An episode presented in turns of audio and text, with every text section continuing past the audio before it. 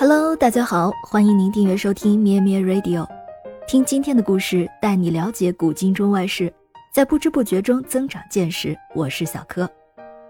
今天是九月二十八日，在一九八三年的九月二十八日，《纽约时报》的头版刊登了这样一则新闻：经过一百五十年的漫长等待，继《糖果屋》《白雪公主》《灰姑娘》等著名经典童话之后。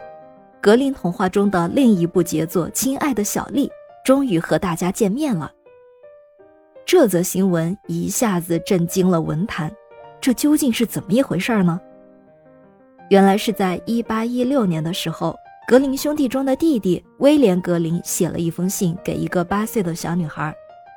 小女孩的母亲过世了，威廉就去安慰她。这封信的开头写道：“亲爱的小丽。”我想你在树林里散步，一定会经过一条清澈的小河。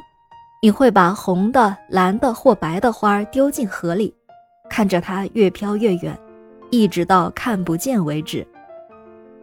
然后他写了一个故事，故事是这样写的：从前，村子里住着一对母女，过着平静快乐的生活。不幸有一天，战争发生了，母亲怕小女儿受到伤害。便叫他带着吃的到森林里躲三天再回来。小女孩走进森林，又累又怕，再也走不动。这时，她看不见的守护天使出来照顾她，让她恢复精神力气，继续往前走。好不容易走到一间小木屋，里面住着一个慈祥的老人。小女孩得到老人的保护，而且在老人的花园中。遇见了一个和她很相像的女孩，成为了最好的朋友。她这样快快乐乐地过了三天，到了第三天的时候，小女孩就要回家找妈妈。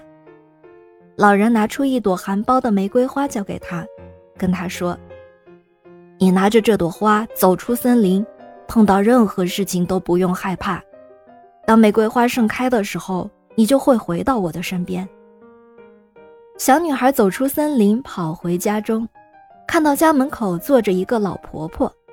在阳光落下前的最后一道光辉中，老婆婆抬起头，看见女儿回来了，叫出了声：“亲爱的孩子，上帝终于答应了我最后一个愿望，让我死之前再见你一面。”原来，小女孩在森林里的三天，外面已经过了三十年，母女重逢。